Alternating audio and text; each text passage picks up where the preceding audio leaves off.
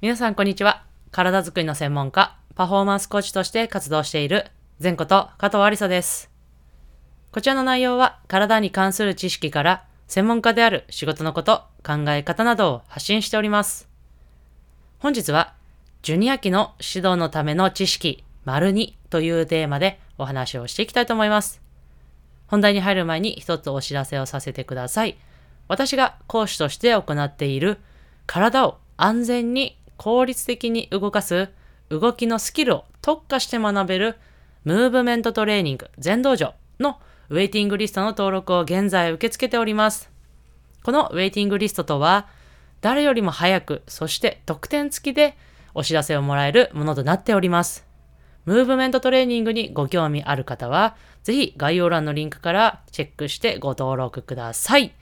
新規募集はおそらくもう少し後になってくると思いますので、ぜひお楽しみにお待ちください。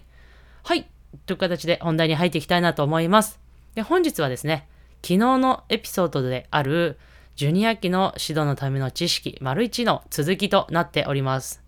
昨日のエピソードでは、基本的な、えー用語の整理をさせていただきました。で、本日もその、まあ、用語の整理にちょっと近いのかもしれませんが、よりちょっと少しですね、踏み、はい、こう踏み込んだ話をしていきたいなと思います。で、その中ですね、皆様、多分聞いたことある言葉だと思うんですが、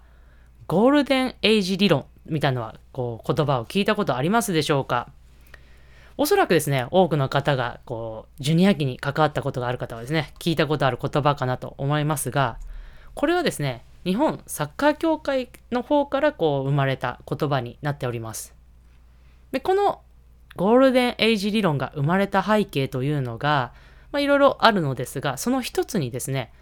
スキャモンの発育曲線っていうものがあります。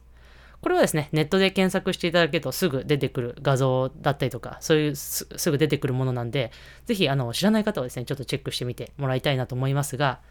おそらく少し聞いたことあるものだと思います。スキャモンの発育曲線、発育型だったりとかいう言葉で表せますが、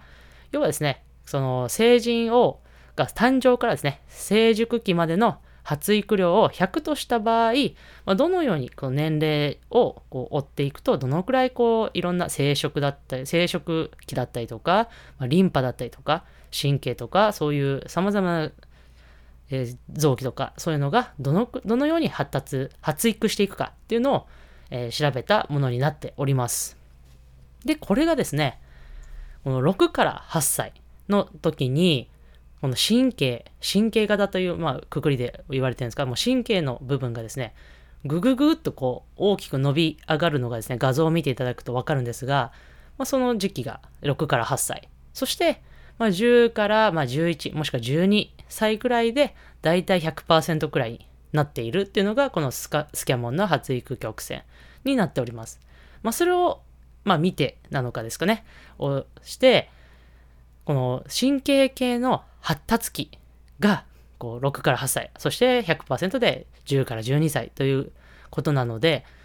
動作習得にとって最適な時期だろうというふうに考えたそうです。そして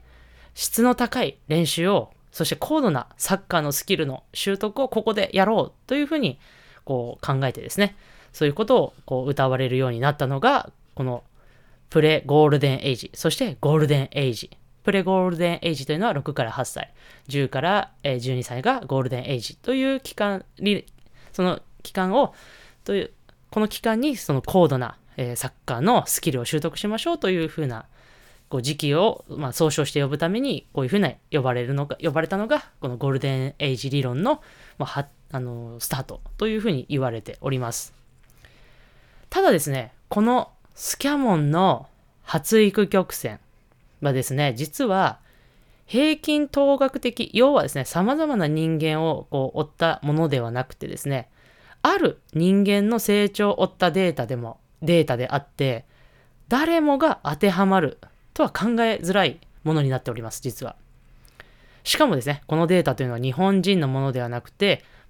あ、の、その、ある一人の方のデータとなっておりますので、まあ、日本人と外国人の成長にももちろんズレがあるわけですね。基本的には日本人の方が早熟型、要は早く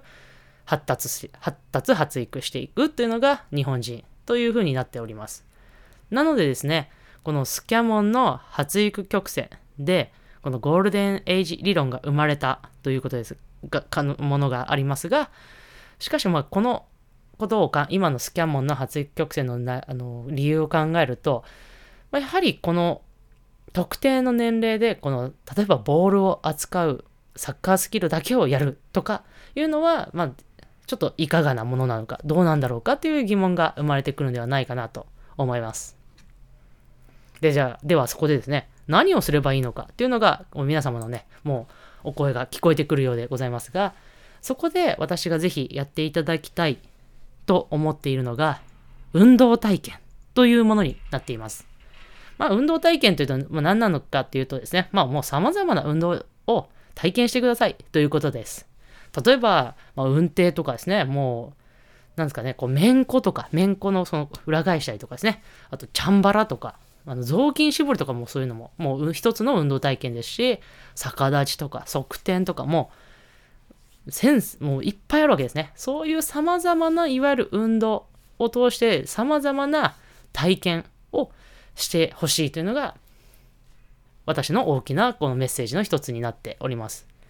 で、この幼少期に様々な運動体験をすることによって、例えばこの動きが、あ、じゃあスポーツをした時にこの動きになんかつながるな。あ、なんかこれ、雑巾絞りのこの動き、なんか野球のバットの握り方と一緒だな、みたいな。とか、まあこれは例えば、例えばですか。例えば、めんこの振り下ろす、この強く振り下ろす動作。野球の投げる、こう強く振り下ろす動作と、こう感覚がですね、少しずつ、もちろん厳密に言ったら違うんですが、それが運動のコツや勘につながってくるわけです。こうやればこうなるな、こうすればこういう風に変化するな、みたいな、いわゆる勘のいい選手、